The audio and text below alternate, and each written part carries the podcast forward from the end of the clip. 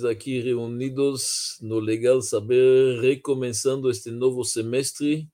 Sempre quartas-feiras, às 18 horas, estamos juntos e nós estamos dando agora continuidade ao ciclo que a gente começou ciclo de palestras sobre personagens ilustres no judaísmo, as grandes figuras na história judaica. Já vimos no semestre passado muitas figuras, tanto homens como mulheres, tanto sábios como filântropos, tanto estadistas como, na verdade, grandes eruditos. Hoje nós vamos falar sobre três mulheres que realmente se destacaram no judaísmo, três figuras bíblicas, mas extraordinárias. Estou me referindo a Rahav, Batia e Serach três figuras importantes. Vamos lembrar a todos que nós estamos sempre aqui presentes. Quem não é capaz, quem não tem possibilidade de pegar a aula ao vivo, como nós estamos fazendo agora, pode depois vê-la ou no YouTube em eh, vídeo ou no Spotify em áudio. Então, nós iniciamos agora com a primeira figura. Nós vamos falar de uma pessoa que se chama Batia. Batia é a filha do faraó do Egito. Nossos sábios dizem que é uma mulher extraordinária. Vamos se lembrar, na verdade, que as mulheres judias lá no Egito tiveram que demonstrar um heroísmo extraordinário, porque o faraó do, faraó do Egito ficou sabendo pelos seus magos que está nascendo o líder, o redentor dos judeus o Redentor vai tirar esta mão de obra enorme que ele tem de graça a estes escravos, que são milhões, vai tirá-los do Egito e automaticamente vai destroná-lo. Então o faraó do Egito está muito preocupado. E os magos, os feiticeiros egípcios falaram para ele que este homem vai perecer pelas águas. Eles não estavam sabendo bem que águas, como águas. E o faraó toma um decreto terrível de jogar cada menino que nasce no Nilo. Antes disto, ele já tinha mandado um decreto para as parteiras judias matar as crianças na hora que nascem. E as parteiras principais eram Yochevet, a mãe de Moisés, e Miriam, sua irmã. E recusaram, desobedeceram o rei. Por isso foi, na verdade, um exemplo fantástico. E as próprias mulheres judias também mostraram uma coragem extraordinária. Estavam trabalhando, eram escravos, elas também e para engravidar, os homens não queriam ter filhos. Nesta condição subhumana, os homens não queriam ter filhos. Mas as mulheres fizeram de tudo, entenderam, para poder realmente seduzir os maridos, porque sabiam que sem filhos não tem continuidade para o povo judeu. Então, as mulheres mostraram heroísmo engravidando e dando à luz nessas condições incríveis, desastrosas, miseráveis. As, as parteiras demonstraram muito heroísmo, desobedecendo ao faraó do Egito e Deus as recompensou. E agora vamos falar de uma mulher na mesma época, que é a filha do faraó. Quando nasceu o pequeno Moisés, todos nós sabemos a história bíblica que colocou, ele nasceu com seis meses de gravidez, então tinha, tinha ainda três meses para ficar em casa, depois colocaram numa cestinha e colocaram ele no Nilo. E a irmã dele estava do lado com o irmão, olhando o que, que vai acontecer, que isto é o Redentor de Israel, o que, que vai acontecer com eles. Estavam vendo como a cesta, o pequeno Moisés está flutuando e está as águas do Nilo levando eles. Neste dia, quem estava tomando banho com seu sequito, muitas, muitas servas, muitas acompanhantes, era a filha do faraó. Daqui a pouco veremos o nome dela e por que esse nome. E aqui, o que, que acontece? Ela está vendo de longe esta cesta. Ela estende a mão, e os nossos sábios dizem que no momento que ela estendeu a mão, ela estava longe da cesta. Fisicamente não havia como a mão chegar, porém aconteceu um milagre, a mão se estendeu. A mão se estendeu. Quando alguém quer salvar algo, quando alguém se quer salvar alguém das águas turbulentes, Deus faz um milagre. A mão se estendeu e ela retirou a criança. Neste momento que ela tirou e salvou a criança, as moças, as acompanhantes que estavam ao seu lado, as servas, as moças falaram, mas como você está desobedecendo o faraó, o faraó, teu próprio pai? Normalmente, quando tem um rei, mesmo que os súditos não obedecem, mas a família obedece. E os nossos sábios dizem que naquele momento o anjo Gabriel puxou elas para baixo para elas ficarem quietas. E a Batia, o nome dela, a filha do faraó, recolhe a criança. E nós sabemos que quando recolheu a criança aconteceram lá alguns milagres. Vamos dar uma pequena introdução. É importante entender que a filha do faraó não concordava com os atos do faraó. O faraó era um homem cruel, violento, pagão, politeísta, se achava ele mesmo já um deus. Quando ele tinha que fazer suas necessidades, ele ia no Nilo para mostrar que ele é super-humano, jamais vai no banheiro e assim diante. Ela sabia a verdade e ela quis aderir à fé do povo judeu. Ela foi contemplando, olhando esse povo, vindo, na verdade, os princípios, os valores judaicos e os nossos sábios dizem que este dia que ela foi no Nilo se banhar era a conversão dela. Era a tebilá no mikve, uma das condições para poder se converter, não somente aceitar o judaísmo, os preceitos do judaísmo e cumpri-los, mas também tem que fazer uma tebilá, uma imersão num banho ritual. Isto foi, na verdade, nessas águas naturais do Nilo, ela estava fazendo o seu mikve. E os nossos sábios nos dizem que ela, pela sua pureza da alma, pela sua nobreza, ela viu, Beruach HaKodesh, Ruach significa que ela teve clara evidência que é ela que vai educar este redentor judeu. Assim está escrito nos nossos livros. Ela viu que Atid Moshiach Shel Israel Lidgadel Aliada. Então, ela todo dia ia perto do Nilo para ver o que, que vai acontecer porque está nascendo uma criança, ela não sabia bem. E nesse dia que ele se banhou e achou a criança, isto foi o dia especial. A filha do faraó estava com psorias no corpo, assim dizem os nossos sábios, um tipo de lepra. No momento que ela levantou a cesta e tirou das águas, ela ficou curada. Então ela já viu um sinal de Deus aqui. É por isso que ela amou tanto esta criança. Ela entendeu já que tem alguma coisa especial. E por isso que ela se chama Batia, Batia ou Bitia, o nome bíblico seria até Bitia, filha de Deus. Então ela já sentiu algo especial naquele momento. E quando ela pegou, após o esforço que ela fez para tirar as crianças, ela pegou a cestinha, abriu, a primeira coisa que foi uma luz. Ela enxergou muita luz, da mesma forma que os pais dele Está escrito Nitmale Habait Kulo Ora, que quando Moisés nasceu, a casa ficou cheia de luz. Momento especial, um menino especial nasceu circuncidado. Já nasceu especial, Moshe Rabbeinu, uma alma especial.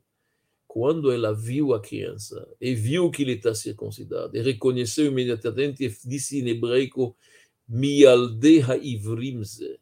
Isto é um menino judeu. Ela recolheu as crianças ela viu alguma coisa especial.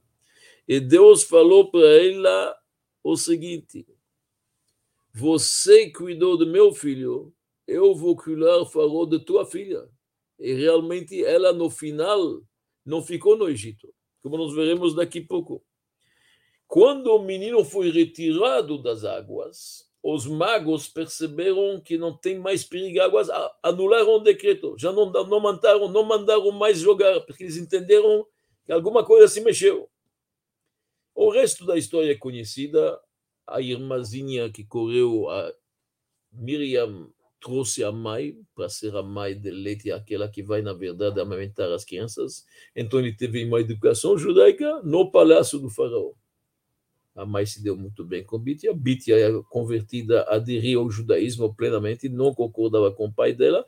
E ainda quem vinha amamentar as crianças era a mãe. Então Moshe cresceu no palácio e ainda mais com uma educação judaica. Nossos sábios nos dizem: veja quanto grande é o mérito daqueles que fazem o bem, a benevolência.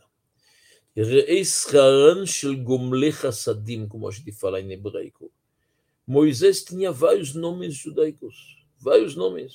Um dos nomes dele, é Yekutiel, Otovia, o Shmaia. Tinha vários nomes judaicos que os pais deram para ele. Porém, qual é o nome que nós usamos? Qual é o nome que Deus usa? Qual é o nome que a Torá usa? Só Moshe. Quem deu esse nome Moshe? Ela. quando ela tirou ele das águas, em hebraico, que minamayim meshitiu, eu retirei ele das águas, isto já deu o nome Moshe. Este é o nome que nós usamos. Então, a grandeza desta mulher, pronta a enfrentar o homem mais poderoso que tinha um governante, o próprio pai dela, que podia aprisionar. O pai dela não tinha escrúpulos, já matou muita gente, ia matar mais um. Própria filha, sem problema nenhum. Ela enfrenta o pai, adere à fé correta, salva o menino que vai ser o redentor dos judeus. Extraordinário. Uma mulher excepcional. Quer dizer, ela se sobrepõe sobre as leis demoralizantes do ambiente de que ela está. Ela faz parte daquelas mulheres grandes que não têm medo de enfrentar, na verdade, recusam, na verdade, de quebrar a lei divina. Assim como Miriam, assim como Yocheved. Por isso, na saída do Egito, ela participa. No Egito, quando morreram os primogênitos, de acordo com nossos livros, também morreram as primogênitas as mulheres. E ela, Batia, era primogênita. Mas Deus falou para ela o seguinte, ou para o faraó, para melhor falar. Faraó do Egito, você afundou meus filhos. Medida por medida, você vai afundando. E realmente todo, todos os teus filhos vão afundar. Todo o povo egípcio, todos os soldados afundaram no Mar Vermelho, como nós sabemos. Agora, tua filha salvou meu filho, eu vou salvar a tua filha. E na noite dos primogênitos que morreram, não morreu a Batia. Ela conseguiu sair do Egito. Assim dizem os nossos sábios. Ela saiu do Egito com todos os judeus naquela noite. De acordo com a nossa tradição, ela casou com Kalev, Kalev Ben Yefuné, um dos dois, doze espiões que falou bem da terra de Israel, o chefe o líder da tribo de Judá, um homem muito especial, precursor, na verdade, da linhagem de David Amelech. Ela, ela Betia casou com Kalev Ben. Ela estava junto com Miriam quando cantaram. Quando cantaram, Moisés entoou uma canção, a gente sabe, uma canção para agradecer Deus, a canção que se chama Az Yashir Moshe, que nós falamos todo dia na oração. Depois cantaram as mulheres, até com tamborins. Ela estava presente. A Bitia estava presente com Miriam e com Yocheved, assim dizem os nossos sábios.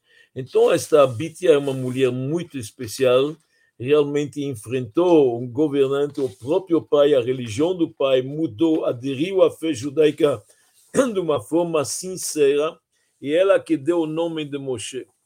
E os nossos sábios dizem mais uma coisa: o nome de Moshe, se a gente quer olhar realmente a raiz em hebraico, quando se fala eu retirei ele das águas, como ela pronunciou e falou, deveria ser Mashui. Mashui é aquele que foi retirado das águas. Moshe é aquele que retira porque ele vai retirar muita gente da água. Moshe é o líder máximo do povo de Israel que salva muitos judeus. Então ele não se chama Mashui, mas Moshe. Ele mesmo também vai retirar muitos judeus de águas turbulentes. Esta é a história da Batia. Passamos para a próxima figura, uma figura também bíblica muito importante, menos conhecida, não mais nos cinco livros da Torá, mas no primeiro livro dos profetas, no livro de Josué, uma mulher que se chama Rahav, mais uma que enfrentou muita maldade e não teve medo e deu, na verdade, uma volta de 180 graus na vida dela. Rahav. Nossos sábios nos dizem que ela tinha uma beleza extraordinária, uma beleza física, esteticamente. O Talmud diz que tinha quatro mulheres que estão extremamente belas, belas e bonitas. Eu estou me referindo a Sara, esposa de Avram Avinu, Abigail, a esposa de David Amelech, Esther, conhecida na história de Purim, Esther a rainha, e a quarta é Rahav. O que, que aconteceu? Os judeus estão, após 40 anos no deserto, a nova geração, prontos a entrar na Terra Santa. E agora Josué, Moisés faleceu, do lado oriental do Jordão, Josué assumiu a liderança, em hebraico Yoshua, Ele que vai conquistar esta terra. Mas nesta terra tem canaanitas, tem 31 governantes, não é tão fácil. Ele tem que saber como conquistá-la. E Josué resolve mandar espiões. Não mais 12 como Moisés fez, que não se, que se rebelaram, falaram mal. Dois espiões que ele conhece bem, que são justos, na verdade, nobres. Um se chama Caleb, que acabamos de mencionar, e outro é Pinchas. Ele manda esses dois espiões para a primeira cidade que os judeus vão conquistar, que é a chave, na verdade, uma cidade forte, fortificada. Ela é chamada como se fosse a guarda de todas as outras. Se chama Jericó. Em hebraico, Jericho. Então, esses dois estão chegando em Jericho para ver. Yoshua queria saber como está o moral dos líderes dos canaanitas eles estão prontos a, a enfrentar os judeus, são corajosos, estão com medo da gente, porque a gente já conquistou Sihon e os Emoritas. Como que está a situação? Como que está a estratégia que vamos usar para conquistar Jericó? Claro que vai ser uma ajuda divina que Deus prometeu que vai ser sem, vai ser conquistado facilmente, mas tem que se esforçar, fazer alguma coisa. Então, Jericó era estrategicamente importante. E psicologicamente, se você consegue, consegue pegar Jericó, a resistência do resto do país vai ser muito fraca. E os dois espiões chegam lá, e eles vão numa casa de uma mulher que conhece todo mundo. Esta mulher se chama Rahav. Rahav tem uma hospedaria. Os sábios, alguns dizem que ela mesmo era uma prostituta. Era um tipo de prostíbulo. É uma mulher, infelizmente, de baixo moral, mas a hospedaria era conhecida de todos os governantes da época. E todos frequentavam ela. Então ela sabia os segredos de todo mundo, sabia o que, que ele pensa, o que, que ele não pensa, ela é conhecida. Então, Kalev e Pinchas vão lá para tentar conhecer e retirar informações que espiões precisam para a conquista de Israel. Acontece que o rei de Jericó ficou sabendo que tem espiões na cidade. Isto é um perigo de morte, obviamente. E Rahav, o nome dela, ela vai salvar estes homens. Ela esconde eles na casa dele, mente para o rei, como se eles já saíram da casa. Ela era muito conhecida, todo mundo conhecia, frequentava, e ela salva os dois moços.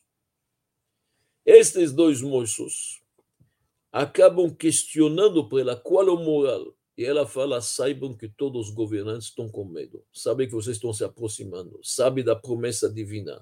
E nós sabemos que o verdadeiro Deus é o Deus de vocês. Ouvimos falar dos grandes milagres que teve no, no, no deserto, ouvimos falar da fenda no Mar Vermelho. Nós sabemos isto. E nós sabemos tudo o que acontece. E ela fala que, na verdade, ela preza o Deus do universo, ela preza o Deus dos judeus e ela escondeu eles, salvou a vida deles, eles vão descendo pela mesma corda que normalmente os clientes de Rahav estavam usando.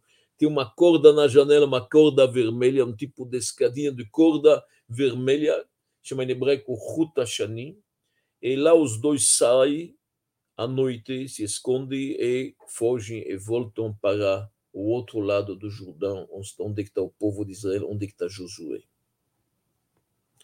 E a Rahav, neste momento, tem um momento de inspiração e ela resolve mudar a vida dela.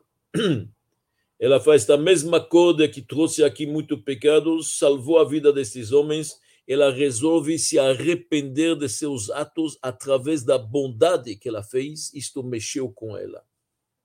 A gente sabe que a bondade é um dos atributos mais nobres que nós temos no caráter.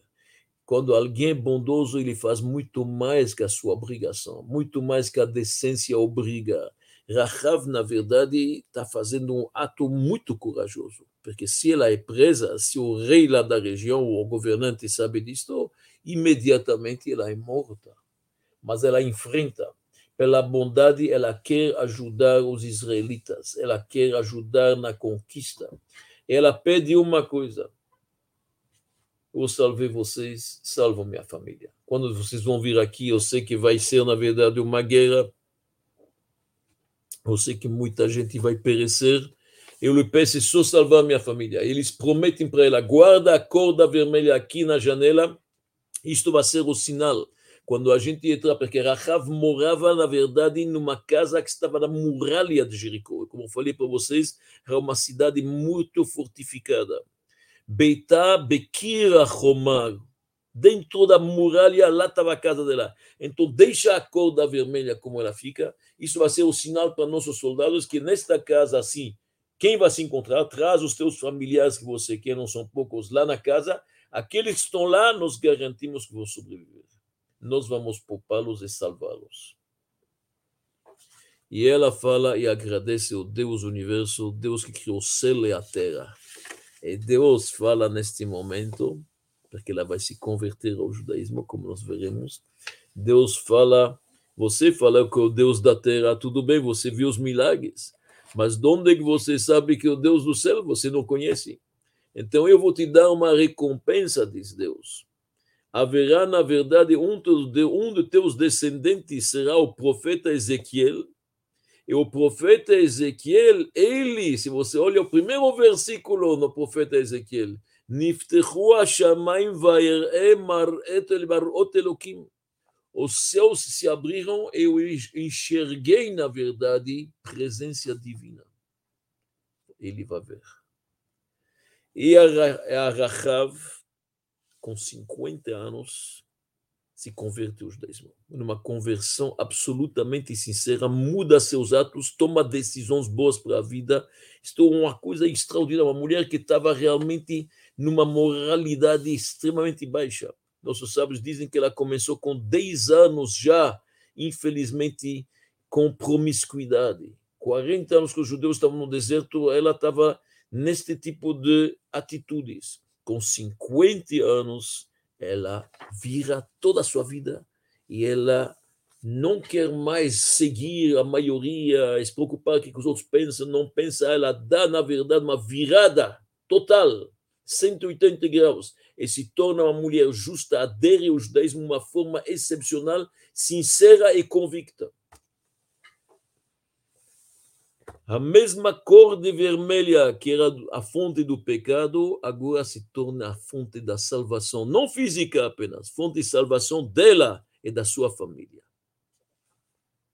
Quer dizer, ela reconhece a superioridade moral e ética que tem na Torá e isto vai salvar ela e sua família. No Talmud está descrito que ela salvou duas pessoas. Ela vai receber uma retribuição. 200 pessoas da sua família vão ser salvas. 200 pessoas se esconderam naquela casa toda. Tudo isso porque ela salvou duas pessoas, mas com sinceridade. Não só salvou pessoas, arriscou sua vida. Isso é importante entender. Ela arriscou sua vida, ela se torna um exemplo. Muitas vezes uma pessoa pode pensar, ele está tão longe de Deus, degringolou tanto na vida.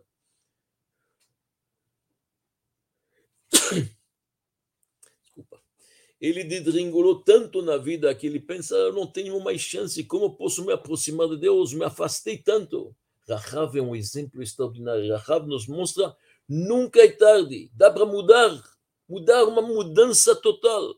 Assim como Rabi Akiva, que era um ignorante e começou a estudar com 40 se tornou um dos maiores vultos nossos, Rahav vai se tornar uma mulher de valor, uma Eshetrai, literalmente, a tal ponto que ela vai merecer de ser uma esposa de Yoshua, o líder agora. Josué casa com ela. Inacreditável. Josué casa com ela. E os nossos sábios dizem que a história não termina lá. Deus não ficou devendo. Deus permitiu que ela se aproxima, deixou ela crescer espiritualmente. Os nossos sábios usam a palavra Akadosh Baruch Kirva, aproximou ela cada vez mais para subir, na verdade, a escada da espiritualidade. Claro que Deus aproxima, mas ela tem que tomar a decisão, ela tem que escolher. Ela fez a boa escolha, quer dizer, ela teve, na verdade, a coragem de fazer esta mudança. Deus estendeu a mão. Deus, então aqui vemos o poder do arrependimento, o poder da chuva, da mudança, como a pessoa pode fazer uma metamorfose total da sua vida. E os nossos sábios dizem que dela descenderam vários e vários líderes judaicos. Estou me referindo a profetas, oito profetas que eram Koanim. Neria, Baruch ben Neria, Sraya, Hilkia, Yirmiyahu, Jeremias, Hanamel, Shalom, vários profetas descendentes desta linhagem. No Betamigdash, no dia de Yom Kippur, na véspera, se penduravam um cordão vermelho, grosso, visível no teto. E o povo podia ver como durante Yom Kippur este cordão está esbranqueando devagar, ele fica cada vez mais branco e no final o vermelho tornou-se branco. O escarlates que representa o pecado virou branco que representa a pureza. Por isso, um dos apelidos do Betamigdash é Levanon. Não por causa do Líbano, não. Levanon porque ele limpa, ele lava. Melaben, melaben hebraico como é português, ele lava o pecado, ele esbranquia o pecado. Lavar é branco. Então, isto é o, o, símbolo deste cordão vermelho que havia lá em Jericó, que antes era um símbolo do pecado, agora é o símbolo da techuva. E ela que encoraja todos, realmente. Então, podemos literalmente dizer que a vida de Rahav estava pendurando numa corda. E ela conseguiu colocá-la na, na, na direção certa, na direção, fez uma e na conquista de Jericó, que nós sabemos uma conquista milagrosa, absolutamente milagrosa, as muralhas caíram, foram dando sete voltas no sétimo dia, a gente conhece a história, Rahav com sua família foram poupadas, a promessa foi guardada. E nós passamos agora a terceira senhora, uma mulher também pouca conhecida, uma figura bíblica. Esta é uma figura que consta bem na Torá e nos profetas. Eu estou me referindo à terceira figura de hoje, uma mulher chamada Serach. Serach, a filha de Asher. Vamos lembrar juntos um pouco que Jacob tinha doze filhos. Doze filhos. Reuben, Shimon, Levi, Issachar, Zebulun, Gad, um deles se chama Asher. E esta Asher teve uma filha chamada Serach, extremamente inteligente, sábia, pia patra bechokma, abria a boca para falar palavras de sabedoria. E nós sabemos que a sabedoria indica quem é a pessoa, como ele se comporta, como que ele responde a certas atitudes, tudo isso se vê, você pode ver, a sabedoria é uma coisa, é um presente de Deus que permite a pessoa se colocar a um pé um pouco mais, não reage de forma impulsiva, cada palavra é, é processada, você vê isto, na verdade, no pensamento e fala e ação. E os nossos sábios louvam ela como uma mulher muito, muito inteligente, muito sábia. Serach Batasher, isto é o nome dela. Só vamos um pouco lembrar. A Serach era muito jovem quando o tio dela foi vendido. Ela se lembra a dor que teve o avô dela, Jacob. Jacob pensava que durante 22 anos que Yosef morreu, que ele foi devorado por um animal. Ela está vendo o luto, ela está vendo a dor, a aflição de Jacob. Agora, o pai dela com seus irmãos, estão voltando do Egito. Finalmente, o Yosef se revelou, o vice-rei do Egito é o José. Ele está vivo e tem que avisar ao velho patriarca que o filho está vivo. Mas isso vai ser um choque. 22 anos, um homem pensa que seu filho está morto. Ele está devastado, ele está sem consolo. E vai falar, isso pode dar um choque, pode Deus nos livre ser fatal. Como vai ser? A Serach, ela tinha o hábito de tocar harpa. E ela tocava harpa com música, com melodias bonitas. O que, que ela faz, a Serach? Teve uma ideia extraordinária. Esta jovem moça senta do lado do avô e começa a tocar uma melodia com harpa, uma coisa melodiosa, e cantando, cantando palavras. O Yosef Chai. Joseph está vivo, não está morto e pouco a pouco as palavras vão penetrando no Jacob. Ele começa a se acostumar à ideia. Yosef está vivo, recebe energias novas. Aquela clarividência que deixou ele porque ele estava tão triste, tão aflito, está voltando. ela trouxe a notícia para ele, mas de uma forma muito suave, muito agradável. E já que ela demonstrou tanto respeito para o avô, entendeu, teve a sensibilidade que não chocava, mas tem que passar esta notícia boa, mas de uma forma agradável, entendeu, levou em consideração a velhice, a idade avançada que ele tinha, Jacob abençoou ela com vida comprida. E nós veremos que vai ser muito mais que vida comprida. Então, ela, Serach Batasher, vai viver muito. Nós encontramos ela de novo na saída do Egito. Passou centenas de anos, os judeus ficaram 210 anos no Egito.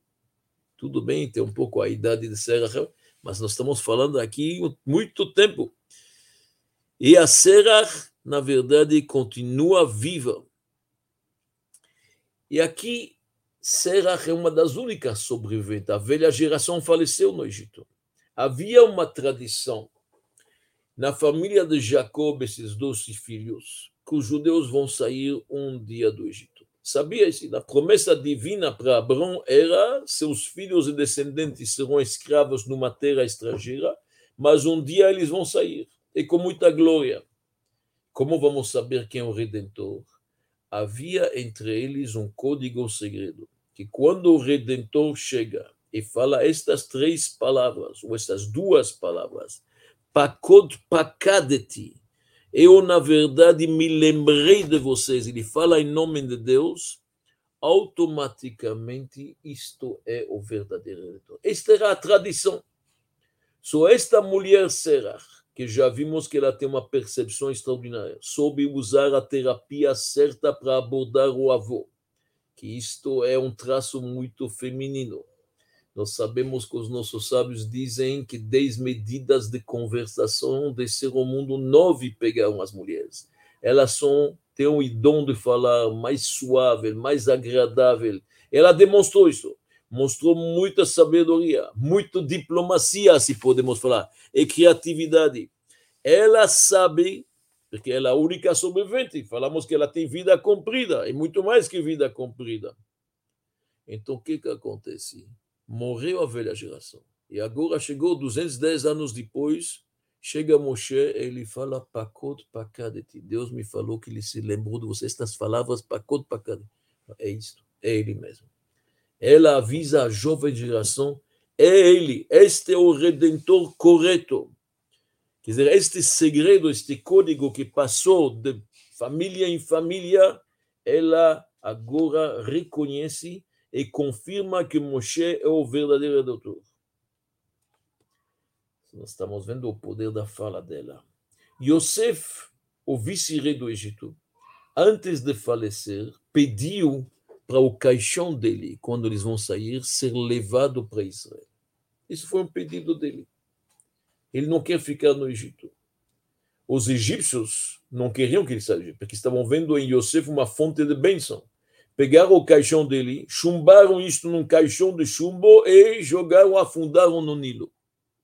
Quando chegou a hora H para sair do Egito, e que os judeus estavam cada um ocupado, apacotando, levando suas coisas, e Moshe se lembrou da promessa, foi procurar onde está o caixão de Yosef.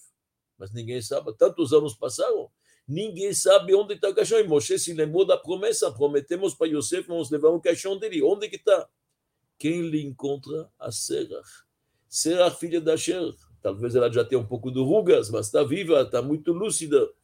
Ele perguntou para ela, falou, vem comigo, vou te mostrar. É aqui mesmo que colocar mostrou para ele o lugar e Moshe, através de tudo que ele fez, obviamente também pergaminhos com nomes divinos e tudo que precisava de uma forma não tão convencional, conseguiu retirar o caixão que carregaram 40 anos no deserto até enterrá-lo na cidade de Shrem, em Israel. Só quem avisa, quem comunica, quem fala Serach. De novo, nós estamos vendo a fala de Serach com poder fantástico já avisou Jacob, uma boa notícia, com, com, com, com astúcia e com inteligência. Ela, na verdade, avisou o povo que Moshe é o Redentor. Ela avisa Moshe onde está o caixão de Yosef. Ela faz o nome, a conexão entre Moshe e Yosef. Ela usa a fala de uma forma muito prática, cumprindo, na verdade, os objetivos espirituais que precisa para isto. Por isso que nossos sábios chamam ela uma mulher sábia e inteligente.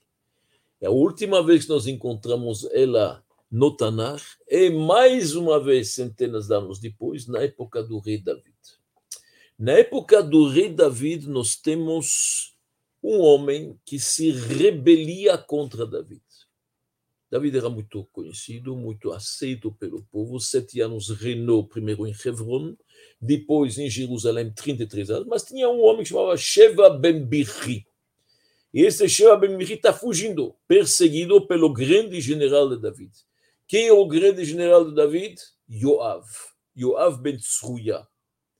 Que era, na verdade, Yoav ben Tzruya é o sobrinho de David. Sobrinho de David muito forte, um general vigoroso. Ele está perseguindo Sheva Birri com seus homens, e Sheva Ben Birri vai e se refugia numa cidade fortalecida, também como muralha, como era na época, chamada Bet Maacha. Um episódio que está dentro da Torá, dentro do Tanakh, por favor, na Bíblia, no livro de Samuel. Yoav muito, muito forte, em general, um lutador, não tem medo de conflitos, e vai na frente, ele faz as ordens do seu mestre, ele quer defender a honra de David Amelech, um rebelde merece a morte, não tem dúvida, fazer uma rebelião, uma revolta contra David. A tropa, suas pessoas na frente da muralha, já estão subindo e quase invadindo a cidade e vão fazer uma matança lá. Quem está lá em cima da muralha? Uma mulher. E esta mulher começa a chama Yoav, o general, vem aqui, vem falar comigo.